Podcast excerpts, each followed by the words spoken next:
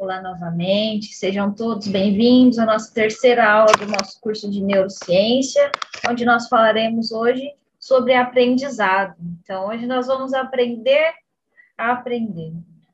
Bom, vocês vão perceber que muitos, muitas coisas que a gente vai falar hoje têm uma relação com a aula passada, certo? Sobre, é, sobre memória. Porque memória e aprendizado são duas coisas que caminham juntas. É impossível que aconteça o aprendizado sem que tenha existido a memória, tá?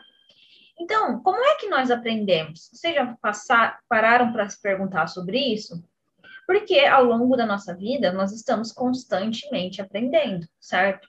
Até coisas muito simples, como nos vestir, conseguir tomar banho, andar, assim, coisas básicas, até coisas extremamente complexas, como, por exemplo, como é que o cérebro funciona, como, é, como nos tornarmos psicólogos, médicos, biomédicos, farmacêuticos, uh, engenheiros, advogados, enfim. Tudo isso é aprendizado, certo? Então, a gente fica imaginando como é que todas essas coisas entram na nossa cabeça e permanecem tá? Porque a gente só pode dizer que aprendeu alguma coisa quando aquela informação permanece, então, no, no nosso cérebro, no nosso, no nosso, sistema nervoso central. Então, é, existem muitas técnicas um pouco alternativas sobre aprender, né? Então, algumas pessoas dormem sobre os livros, algumas pessoas fazem algumas coisas meio não convencionais, mas a gente sabe que não são esse, esse tipo de técnica que funciona. Não é assim que a gente vai aprender, não é assim que vamos absorver o conteúdo. A gente só aprende de fato praticando, tá? Então, o aprendizado ele requer uma mudança de atividade elétrica de segundos mensageiros intracelulares e modificação de proteínas sinápticas. Então, para a gente dizer que alguma coisa foi aprendida, tem que ocorrer, a princípio, uma mudança temporária que depois vai se tornar permanente. Porque a gente pode acontecer, é, gerar essa mudança temporária de uma forma até mais fácil. Mas se ela não se tornar permanente, a gente não vai ter o aprendizado consolidado, então a gente não pode dizer que aprendemos. Tá? Então vocês percebem que é um processo complexo, ele é demorado, a gente pode dizer assim, e que muitas coisas podem interferir com esse processo de forma que ele não aconteça adequadamente. Então, a gente não venha aprender um determinado assunto ou uma atividade ou uma habilidade. Tá? Então, essa mudança permanente, ela causa alteração na estrutura sináptica, síntese de novas proteínas, estabelecimento de novos microcircuitos e também rearranjo dos circuitos já existentes. E os mecanismos que participam desse refinamento da circuitaria, eles são bastante semelhantes aos, aos mecanismos que acontecem no neurodesenvolvimento, tá? Então, é como se esses é, mecanismos eles estivessem trabalhando lá no nosso encéfalo, no nosso sistema nervoso central, como eles trabalham no encéfalo informação. Tá? Então, é, muitas coisas novas acontecem nesse processo. E é por isso, então, que aprender não é uma coisa muito fácil, certo? É, então, não, não é, se a gente deitar em cima do livro, não vai fazer com que a gente absorva o conteúdo, em que a gente aprenda, então, em questão de minutos, algo que precisa de dedicação, precisa de empenho, precisa realmente de prática. Então, o aprendizado nada mais é do que aquisição e consolidação de memória. Então, na aula passada, a gente conversou bastante sobre memória, sobre tipos de memória, sobre como elas são formadas, onde elas estão armazenadas.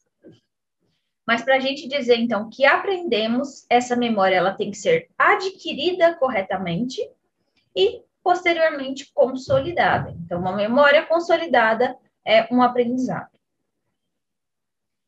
E, como eu já falei, então acontece essa modificação física no encéfalo que ela é causada pela entrada de informação sensorial, da transmissão sináptica entre neurônios sensoriais e motores. Então, a informação chega, essa informação vai ser repassada a outros neurônios, até que essa informação, então, seja de fato armazenada, e isso requer um tempo, requer processos.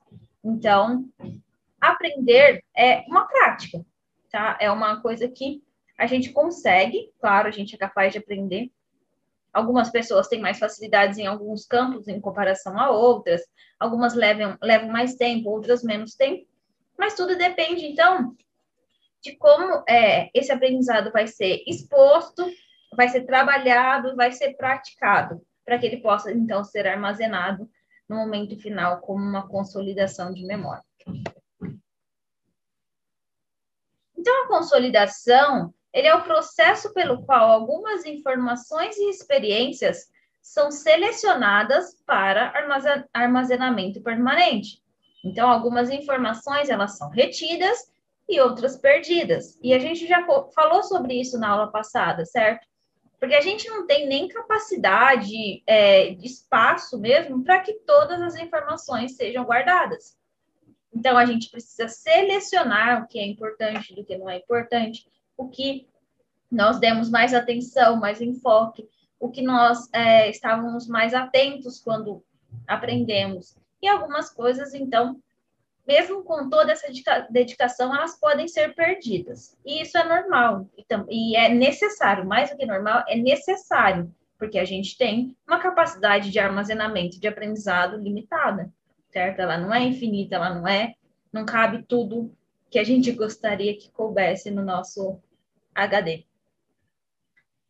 E também o aprendizado, ele depende de uma coisa bem importante, que é a reapresentação. Repetidas apresentações fazem com que a resposta celular mude e a seletividade surja. Então, isso faz com que haja um aumento da resposta neuronal cortical, tornando essas conexões mais estáveis. E é por isso que sempre que alunos perguntam para professores ou para especialistas em aprendizado, o que, que eu faço para aprender? Eles sempre vão dizer: leia, primeiro assista a aula, depois volte para sua casa, reveja o conteúdo, estude, busque outras fontes. Então, leia o livro de onde a informação foi tirada. Depois, apresente esse mesmo conteúdo para você mesmo. Então, você está reapresentando aquela informação, você está repetindo ela, você está tornando as conexões mais estáveis, e com isso facilita o armazenamento e a consolidação da memória. E por fim, é sempre indicado que você passe o conte esse conteúdo para outra pessoa, para o colega que não foi da, na aula, para algum familiar que se interesse pelo assunto, ou enfim, qualquer tipo de, de apresentação porque isso com certeza vai facilitar com que essa informação seja armazenada. E isso a gente mostra com neurociência, certo? Já se viu que a representação torna as conexões mais estáveis, e, e conexões mais estáveis são mais difíceis de serem perdidas. Então, repetir um assunto, reapresentar ideias é importante para que se aprenda. Ok? O aprendizado também depende de reforço nas sinapses. Então, muitas sinapses é, relacionadas ao aprendizado, elas já existem, mas muitas vezes elas precisam ser reforçadas para que, de fato, aquela informação seja armazenada. E reforço de sinapse, a gente pode, é, é um dos tipos de plasticidade sináptica, tá? Então, plasticidade sináptica é uma é um assunto que ultimamente tem sido bastante conversado, bastante tem é, chamado a atenção das pessoas, porque era uma coisa até então, até pouco tempo, inaceitável, certo? Todo mundo achava que o cérebro se formava e da forma que ele se formou, ele permaneceria até a morte, sendo havendo apenas perda de neurônios, sendo que eles nunca se modificariam. E depois de um tempo, os estudos mostraram que a plasticidade existe e ela é de extrema importância em vários, vários aspectos da nossa vida, dentre eles o aprendizado, tá? Então, esse reforço das sinapses vai resultar em alteração da estrutura da sinapse. Essa alteração ela pode acontecer de diversas formas, sendo que uma das mais conhecidas e mais importantes são os espinhos dendríticos. Então, o que, que são os espinhos dendríticos? Esses espinhos dendríticos são realmente são protuberâncias, se vocês verem todos esses pontinhos aqui, ó, que parecem pequenas bolinhas, são os espinhos dendríticos. Isso aqui é um neurônio, tá? E os espinhos. São iguais realmente espinhos de flores, de rosa, por exemplo. Esses espinhos, eles aumentam a superfície de contato de um neurônio. Tá? Então, um neurônio com maior superfície de contato, ele pode ter novas conexões. Então, novas conexões vão fazer com que os neurônios se comuniquem mais, que informa mais informações cheguem, que mais informações possam ser processadas. Então, com isso, com o surgimento desses espinhos, há uma maior probabilidade de disparo do potencial de ação e liberação de glutamato. Então, a gente viu o que se trata do potencial de ação na primeira aula, certo? Que eu falei para vocês que os conceitos que iríamos utilizar posteriormente. Então, para que uma informação seja passada, é preciso que ocorra o potencial de ação. E o potencial de ação resulta na liberação de neurotransmissores. E quando a gente fala de aprendizado e de memória, o principal neurotransmissor relacionado é o glutamato. Então, esses espinhos, eles vão favorecer a liberação de glutamato, que é importante no processo de aprendizado. E, além disso, como eu já comentei com vocês, a gente tem o aumento da superfície. Então, esse aumento de superfície permite novos neurônios se conectando, novas informações chegando e sendo passadas. Então, todo esse processo promove o aumento da força entre as sinapses, que é o reforço, certo? E uma vez que essas sinapses estão reforçadas, ela vai promover mais facilmente o armazenamento das informações. Então, quando a gente fala de memória, de aprendizado, de neurônios, um termo que sempre vem à tona é a LTP. Então, a LTP é a potenciação de longa duração. Então, é realmente tornar essa, essa sinapse mais forte, certo? Ela é potencializada. E ela acontece em algumas regiões encefálicas, mas o hipocampo é o lugar mais estudado e mais importante quando a gente fala de LTP e aprendizado.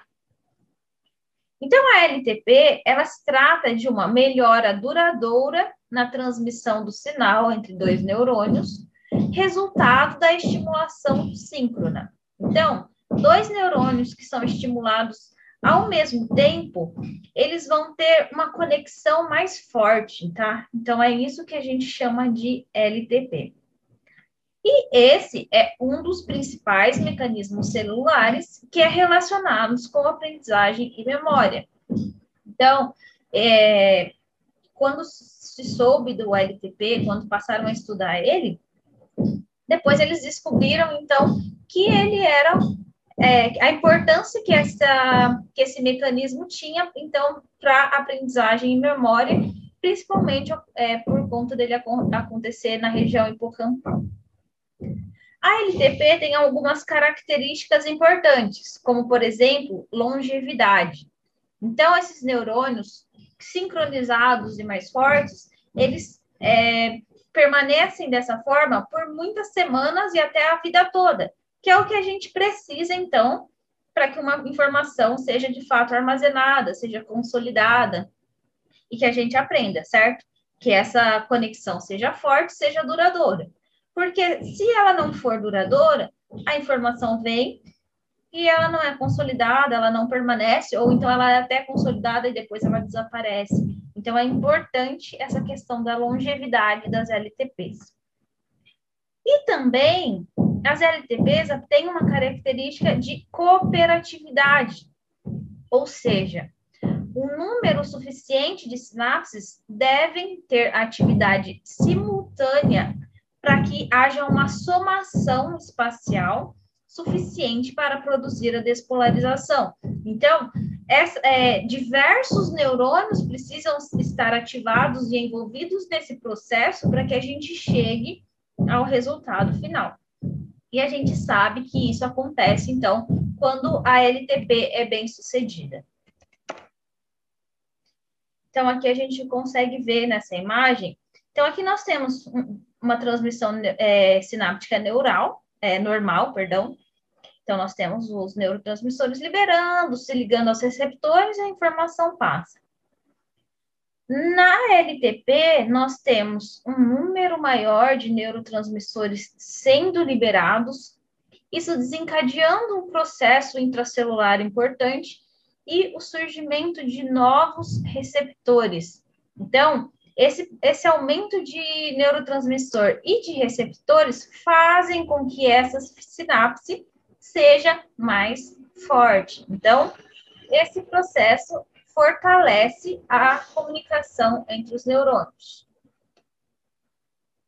E aqui também vocês conseguem ver que aqui nós temos a comunicação neural antes da LTP, e após a LTP, com então o aumento dos números dos receptores por conta de, de um processo intracelular importante que envolve cálcio, tá? Então, o cálcio, ele é muito importante no processo de aprendizado, no processo de LTP.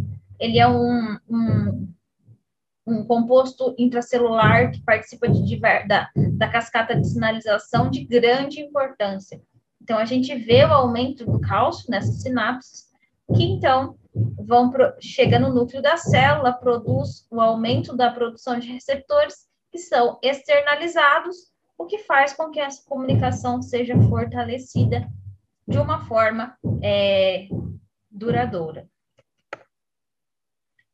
Então, essa, o a LTP e o aprendizado por consequência é dependente de glutamato tá? Então, se a gente tiver que pensar em um neurotransmissor, quando a gente pensar em aprendizado, é o glutamato. É óbvio que ele não, é, não faz isso sozinho, é óbvio que tem outras, outras sinapses, outros é, sistemas de transmissão participando, mas ele é o principal, tá certo? E ele age, então, principalmente nos receptores do tipo NMDA e AMPA, que são receptores é, específicos de glutamato certo? Então, a gente vê como esse processo de aprendizagem de LTP acontece ao longo do tempo nos neurônios, certo? Então, no primeiro momento, tem a liberação de glutamato, ele vai promover abertura de canais, que vai promover a entrada de cálcio e disparar é, a transmissão sináptica, certo? O impulso nervoso. Esse impulso nervoso já vai facilitar a entrada de cálcio, a saída de magnésio.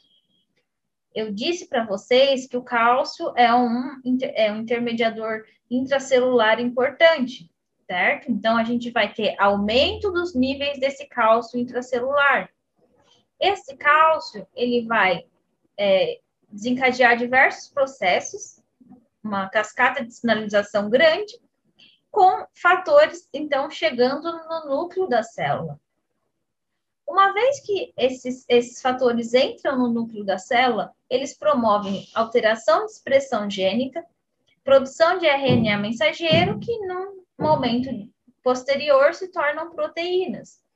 E receptores são proteínas. Então, aqui nós temos aumento da produção dos receptores pós-sinápticos. E aí, o que, que nós vemos aqui? Então, num processo mais tardio, ou seja, na consolidação da LTP, aumento da expressão de receptores, certo?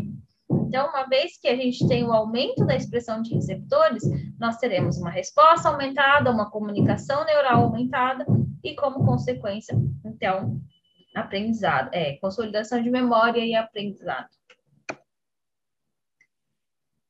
Mas, do mesma forma que nós temos as LTPs, nós temos as LTDs, certo? Que são é, potenciação, é, depressão de longa duração.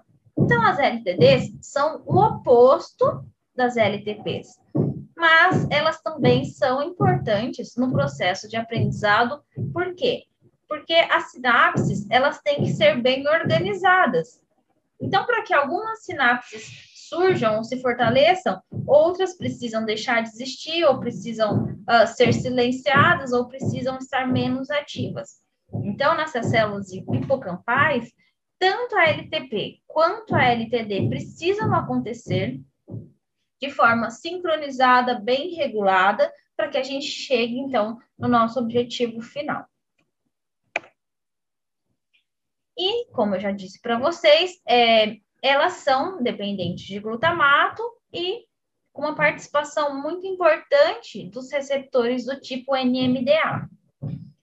Então, no, em casos em que a gente tem pouca ativação dos receptores NMDA no hipocampo, nós temos um aprendizado é, prejudicado. Por outro lado, quando a gente observa uma hiperativação desses receptores, a capacidade de realizar algumas tarefas, ela se mostra aumentada, certo? Mostrando, então, como é importante o receptor NMDA nas, é, nos neurônios hipocampais relacionados com aprendizado é, e memória, tá certo? Então, aqui, ó, a gente pode ver um receptor NMDA, é, a entrada de cálcio, certo? O cálcio vai entrar no núcleo da célula, promover a é, produção de mais receptores, os receptores do tipo AMPA vão ser expostos na, na superfície. Isso quando nós temos uma LTP, ou seja, tivemos uma ativação satisfatória dos nossos, neuro, dos nossos receptores NMDA. Por outro lado, quando nós temos uma ativação ineficiente, esse processo, então, ele não acontece, e muitas vezes, além dele não acontecer, nós podemos ter internalização de alguns receptores, tá? Então, aqui nós temos a LTD. Bom, mas estava tudo parecendo muito simples, né? Então, é, a questão seria só ativar receptor NMDA, promover a LTP é, e, as, e as memórias seriam armazenadas. Produção de proteína e memória armazenada. Mas não é bem assim a história. Então, existem alguns complicadores nesse processo, como, por exemplo, fosforilação de proteínas. Então, a fosforilação de proteínas, então a gente volta a lembrar que receptores são proteínas. E para que esses receptores sejam ativos, sejam, uh, estejam participando diretamente do processo, eles precisam ser fosforilados. Então, a fosforilação, ela pode mudar a efetividade sináptica e formar memórias. Então, se a fosforilação está acontecendo de forma adequada, nós temos sinapses mais efetivas, mais fortes e formação de memória. Mas essas memórias seriam armazenadas apenas enquanto o grupo fosfato tivesse ligado à nossa proteína, ou seja, enquanto a nossa proteína tivesse ativa.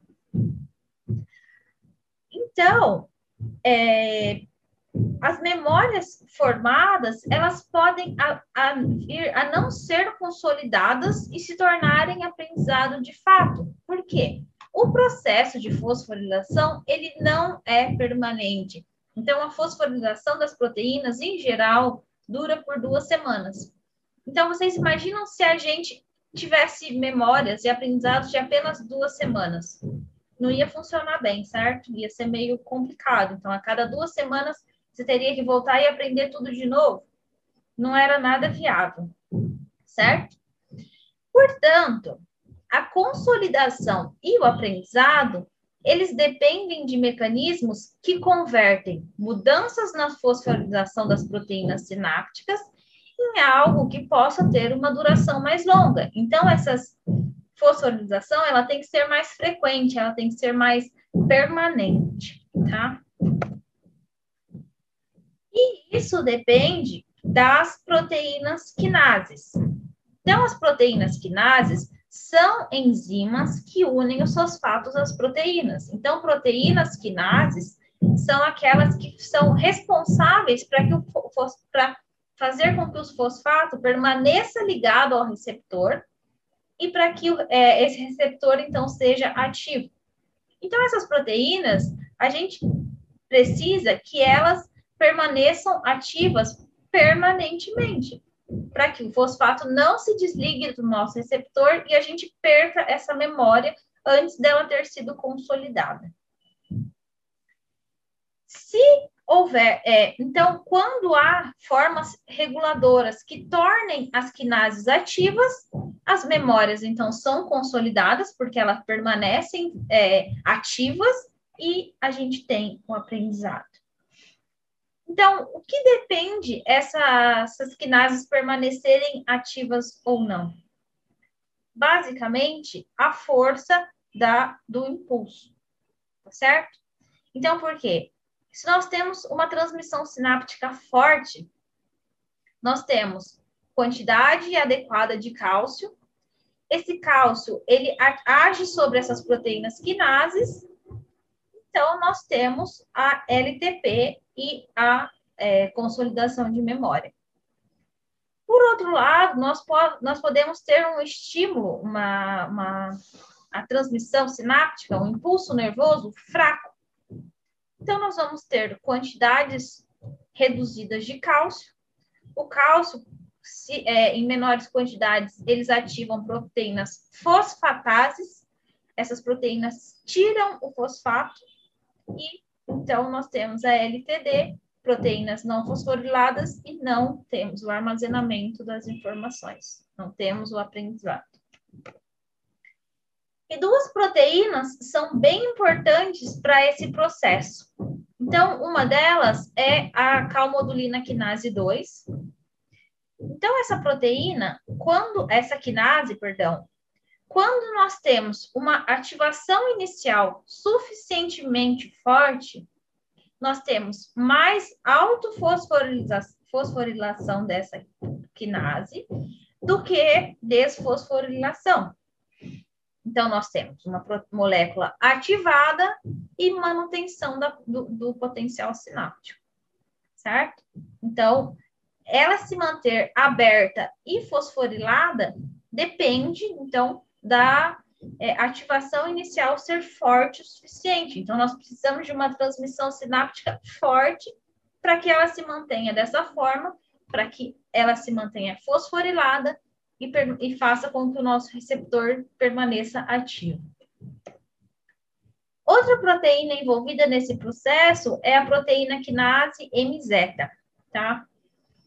A atividade persistente mantém a força sináptica pela fosforilação contínua dos seus substratos. Então, quando a gente tem é, transmissão sináptica forte, persistente, essa proteína, ela se vai se é, aumentando os níveis de forma que ela aumenta o seu substrato. Então, ela vai tendo produção interna suficiente. Então, a ativação sináptica forte e o aumento dos, dos níveis de cálcio promove síntese proteica e surgimento de novas moléculas. Então, nós temos mais proteínas quinase MZ sendo produzidas. Essa proteína, ela vai produzir fosforilação e aumentar os receptores disponíveis, aumentar a durabilidade desses receptores disponíveis na fenda certo? E é, essa proteína está principalmente envolvida, então, com os receptores AMPA, e a gente conversou agora há pouco, que é necessário que os receptores AMPA estejam sejam desinternalizados, que venham à superfície para que a gente tenha uma LTP, certo? Então, a proteína calmodulina quinase e a proteína quinase M-zeta são de grande importância para esse processo de fosforilação permanente, para que a gente tenha proteínas, receptores ativos e disponíveis para que a transmissão sináptica aconteça de forma persistente até que a informação seja é, armazenada na forma de memória e aprendizado. Então, a gente já falou algumas vezes, repetindo, a síntese proteica, que é o processo final de, todo, de toda essa circuitaria, de todo esse mecanismo que a gente viu, é importante para consolidar a memória. Então, a memória só vai ser consolidada quando houver síntese proteica. Para que a síntese proteica aconteça, nós temos que ter uma sinapse forte, número adequado de receptores, receptores fosforilados, cascata de sinalização acontecendo, é, fatores entrando no núcleo da célula, produzindo RNA mensageiro, e esse RNA mensageiro, então, se tornar proteína. Então, é só ao fim desse processo que a gente tem a memória consolidada. Então, é esse processo que faz. A síntese proteica é responsável pela conversão de memória de curto prazo e memória em longo prazo. E o aprendizado, então, é resultado da consolidação do armazenamento da memória de longo prazo. Então, aqui a gente tem um exemplo mostrando. Nós temos aqui um neurônio, o neurônio, se ativado de forma adequada, aqui nós temos a PKA, que é uma quinase, se, é, vindo para o núcleo da célula, produzindo fatores necessários para que uma nova, é, uma nova espinha dendrítica seja produzida. E para que essa espinha dendrítica seja produzida, nós temos que ter síntese proteica. Ok? É, a LTP, quando ela é causada por uma estimulação fraca e que vai ativar por pouco tempo e apenas um número pequeno de sinapses, essa LTP ela não se mantém. Então ela decai, ela volta para o seu nível de base após algumas horas. Então nesse caso a gente não tem o desencadeamento da síntese proteica. E na teoria nós não teríamos armazenamento de informações certo? Bom, por outro lado, quando nós temos uma LTP forte, uma, uma, uma um impulso sináptico forte, episódios repetitivos é, fortes o suficientes, eles recrutam vários neurônios e que vai resultar, por fim, na síntese proteica. O que, que, é interessante a gente falar sobre isso? Porque se a gente pensar, essas LTPs fracas, então, já que ela não desencadeia a síntese proteica e não tem, teoricamente, não teríamos é, armazenamento de informações, muita coisa na nossa vida, muito aprendizado seria perdido, certo? Então, teríamos teria muita memória que seriam adquiridas e perdidas. Mas, quando essas LTPs fortes, frequentes, é, repetidas acontecem, elas são capazes de gerar síntese proteica em alguns neurônios referentes que estão próximos, que sofreram em é, estimulação fraca, se esse processo acontecer em até duas horas. Então, com isso, alguns eventos triviais que ou que não seriam é, fortes e intensos o suficientes para serem armazenados, eles podem ser armazenados ou aprendidos se ele ocorrer em um intervalo de duas horas em relação a um evento importante que resulte em síntese proteica. Então, que coisa estranha, né? Então, vamos dar um exemplo disso.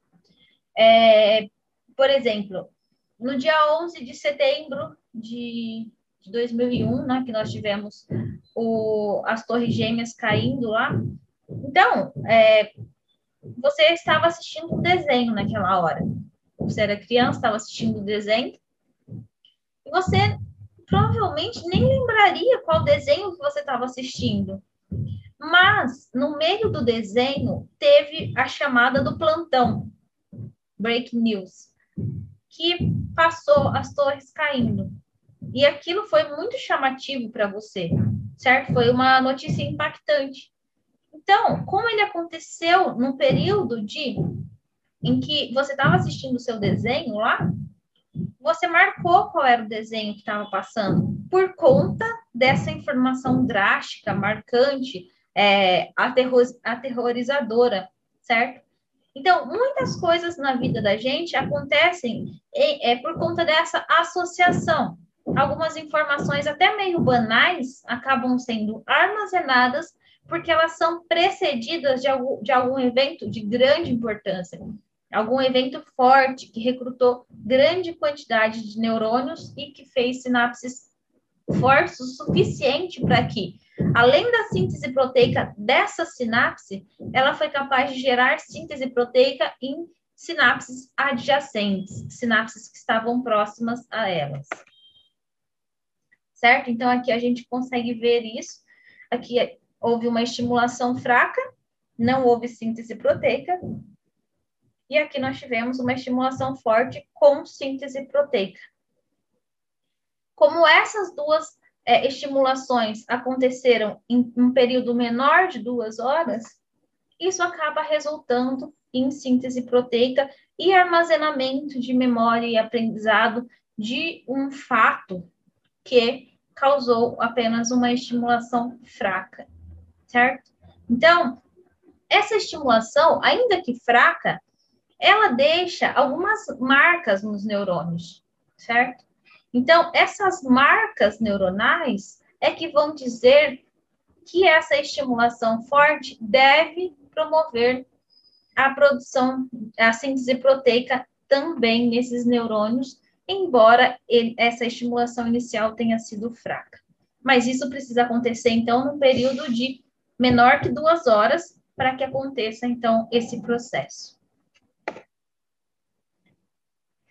É, então, como é que eu, a gente já comentou um pouquinho sobre isso, mas que a síntese proteica ela é um processo, certo? Então, o primeiro passo nesse processo é a produção de um RNA mensageiro. Esse RNA, esse RNA mensageiro ele vai ser transcrito de um gene. Esse gene está dentro do núcleo da célula, que recebeu fatores importantes vindos é, do meio celular, entrou no núcleo da célula, ativou o gene ativou a transcrição gênica que produziu o RNA mensageiro, que dará origem à proteína. O RNA mensageiro, ele é regulado por fatores de transcrição que estão localizados no núcleo da célula. Então, existem fatores que, ativados por outros fatores, eles promovem ou inibem a transcrição de um gene. Nós temos milhões, milhares de fatores é, de transcrição na nossa célula, em diversas células, todo o tempo envolvido com essa transcrição de DNA, produção de RNA mensageiro, produção de proteína. No que tange a questão de aprendizado e memória, um dos fatores de transcrição que tem sido bastante estudado é o CREB. O CREB é uma proteína de ligação ao elemento responsivo ao MP cíclico. Então, dentre os inúmeros fatores que estão dentro da célula, nós temos o CREB, então. O CREB, ele viu-se que ele é importante na regulação da expressão gênica que é requerida para que se consolide a memória. Portanto, a modulação da expressão gênica pelo CREB é um mecanismo molecular capaz de controlar a força de uma memória e aprendizado. Então, vamos lá. Então, se nós temos um CREB pouco ativo ou um CREB não fosforilado, não tem transcrição gênica, então não temos produção de proteína. Por outro lado, se o CREB está fosforilado, bastante ativo, nós temos transcrição gênica e produção de RNA mensageiro e, por fim, produção de proteína. Logo, o CREB é um fator que podemos modular visando melhorar a questão de memória e aprendizado. Esse, essa imagem mostra para gente mais ainda que o CREB está envolvido com alguns fatores importantes de crescimento neuronal, tá? Então, nós temos aqui o CREB, que promove, então, a produção de RNA mensageiro, a transcrição de proteína. Dentre esses fatores, essas proteínas que são produzidas por conta da ativação do CREB, nós temos BDNF, que é um fator trófico neuronal, nós temos a FOS, a proteína FOS, que é um indicador de ativação de neurônios, dentre outros fatores. E é por isso, então, que o CREB, ele, é, a modulação do CREB está relacionado diretamente com memória, melhora de memória, de aprendizado e de cognição. Nós sabemos como modular o CREB? Ainda não. Então, é, essa, essa questão ela é totalmente experimental ainda, certo? Então, já sabe da participação do CREB, mas até hoje nós não temos um medicamento que haja sobre o CREB para promover, por exemplo, melhora de cognitiva em pacientes de Alzheimer, ou é, que facilite o aprendizado em crianças com déficit de aprendizado, com crianças com problemas, com deficiências intelectuais, por exemplo. Então, a gente tem o, é, nós temos o alvo, mas ainda não sabemos como modular, como mexer nele, para então melhorar a questão de memória e aprendizado nos seres humanos, certo? Mas o alvo está aí, a gente pode estudar e pensar então como podemos utilizar isso para o benefício das pessoas, principalmente daquelas que têm que sofrem com essa questão de memória e de aprendizado. É, então, por fim, o que, que nós temos depois de um aprendizado? Uma mudança na estrutura encefálica, certo? Nós temos alterações de neurônio, nós temos crescimento neuronal, nós temos aumento de sinapses, nós temos fortalecimento de sinapse, nós temos é, maior ativação de receptores, nós temos, por fim, produção, sinap é, produção de proteínas é, espin espinhas dendríticas, enfim, uma arquitetura alterada. E o que, que os estudos mostraram para a gente?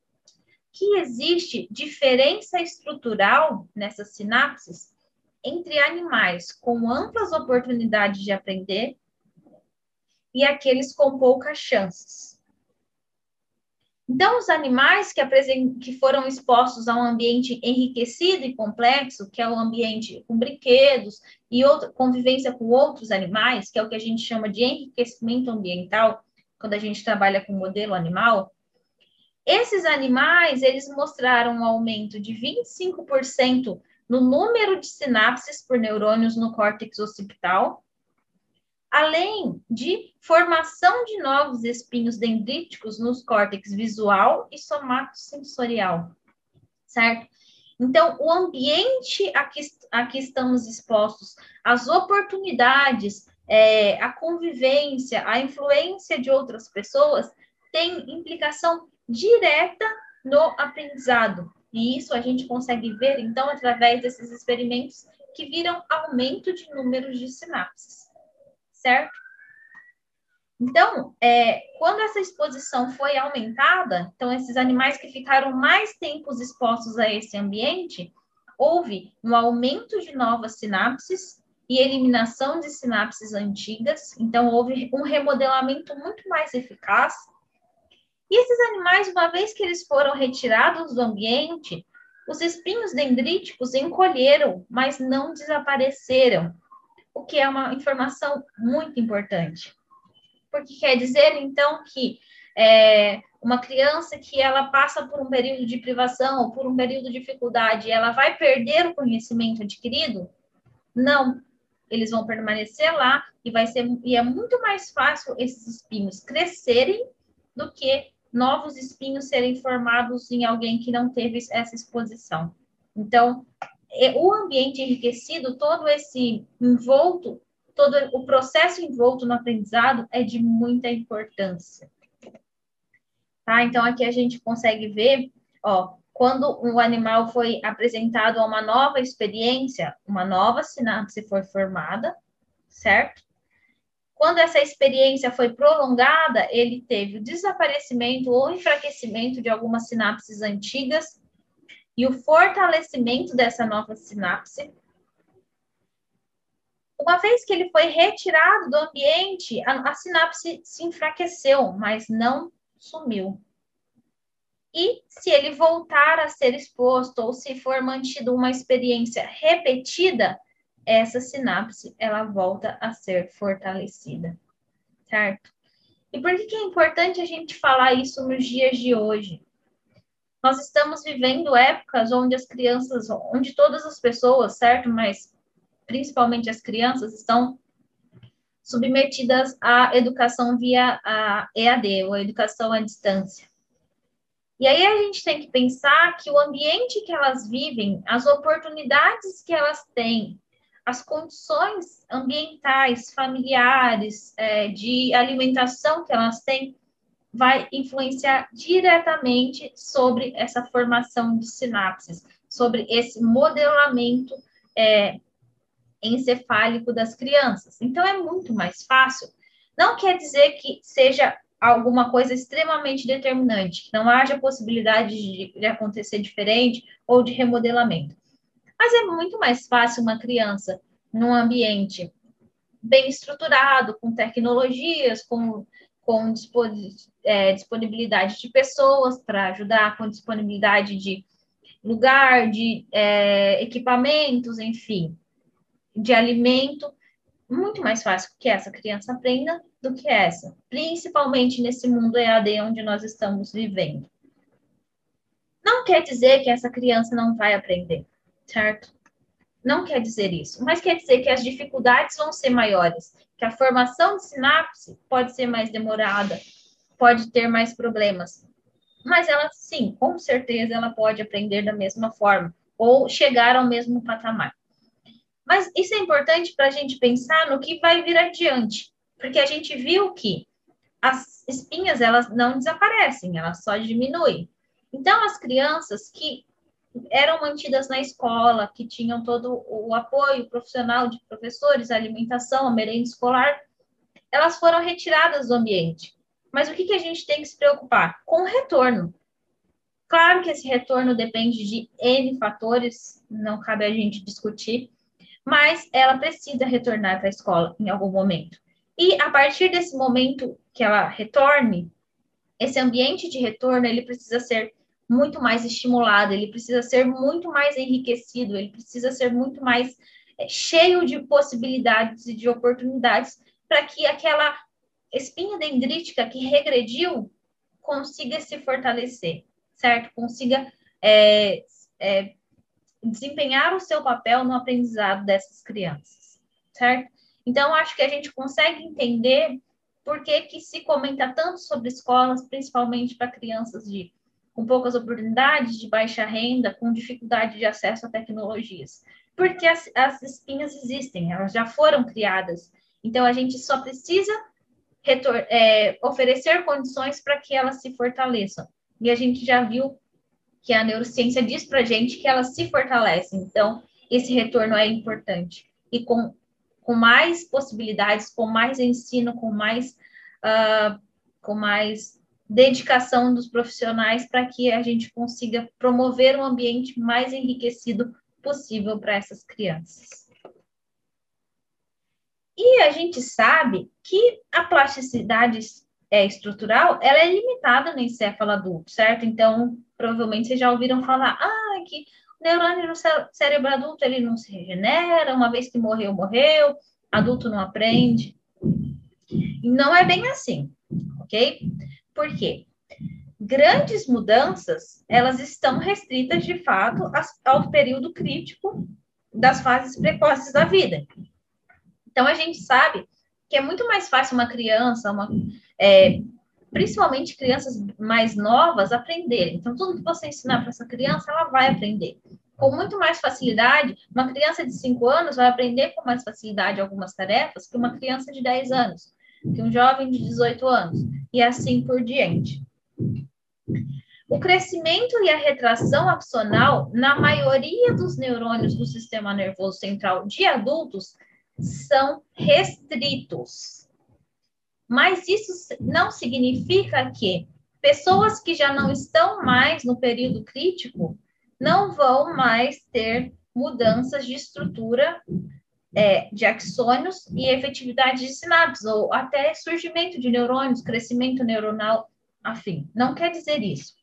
É muito mais provável todos esses processos acontecer com mais facilidade no período de desenvolvimento cerebral, mas não é impossível, certo? Então, aqui a gente consegue ver nesse gráfico os processos de aprendizagem, de, de é, aquisição de habilidades, enfim, que eles acontecem principalmente num período mais restrito, certo? Que é o que a gente chama de janela de oportunidade. Então, nesse momento aqui, é muito mais fácil que habilidades sejam adquiridas, que conteúdos sejam aprendidos, que as crianças é, consigam aprender línguas, esportes, etc. Mas aqui, no indivíduo adulto, essa, é, essa capacidade, ela cai, certo? Mas ela não é nula. Então, assim, vai ser mais difícil, mas não é impossível. Então, não quer dizer que o adulto não possa adquirir novas habilidades, não possa aprender. Então, isso é irreal, não é verdade, certo? Porque, assim, por muito tempo se debateu que os neurônios não se regeneram, que não há crescimento neuronal, que toda morte neuronal é, é para sempre. E esse estudo mostra que, sim, essas redes neuronais elas podem crescer. Elas são limitadas a algumas áreas encefálicas é, em particular, em específico, tá? Então, a gente não tem regeneração massiva de neurônio em todas as áreas encefálicas mas em algumas áreas específicas nós teremos sim esse crescimento é, neuronal, aumento de sinapses. Desde que haja uma estimulação adequada, certo? Então, aqui vocês podem observar como era essa rede de neurônios antes de treinamento. Como que essa rede ficou após duas semanas de estimulação? e como é que a rede neural se encontrou após dois meses de estimulação. Então, não é que o adulto não possa aprender, não é que as sinapses dos adultos não se é, não aconteçam ou que não se remodelem, não é isso. O processo é mais longo, é mais é, lento, são acontecem em algumas áreas encefálicas específicas e requerem estimulação adequada certo? Então, tudo depende da forma como é estimulado. Então, essa estimulação ela precisa ser adequada, ela precisa ser mantida, ela precisa ser duradoura, porque sim, há remodelamento sináptico no cérebro adulto, certo? Isso fica bem claro para a gente quando a gente vê, por exemplo, alguns pacientes bem idosos que sofrem AVC e eles perdem algumas habilidades por algum tempo. Então, alguns perdem a fala, outros não conseguem andar. E com o tratamento adequado, com tratamento de fisioterapia, de terapias adicionais, esses adultos, então, eles voltam a falar, eles voltam a conseguir se movimentar. E isso acontece, então, porque nós temos um remodelamento e formação de novas sinapses. Certo? Então, aprender é um processo que, se a gente pensar, o processo fisiológico encefálico é complexo, é duradouro, depende de muitos fatores, certo? E é por isso que aprender requer muitas, é, muitos fatores envolvidos para que o aprendizado aconteça de forma adequada. Então, para que a aprendizagem aconteça, é preciso de alguém que ensine, é preciso calma, é preciso paciência, é preciso ambiente adequado, é preciso estímulo adequado, é, são precisos ferramentas adequadas, certo? E é por isso que a gente tem que valorizar quem ensina. Porque ensinar não é um processo fácil, certo? Então, e para que alguém aprenda, alguém precisa ter ensinado. Então, ensinar também é algo que precisa ser valorizado para que o aprender aconteça de forma, é, a melhor forma possível, certo? Bom, pessoal, é isso. Terminamos aqui a nossa terceira aula e nos vemos então na nossa quarta aula, que será a última aula do nosso curso, tá bom? Um abraço e até mais.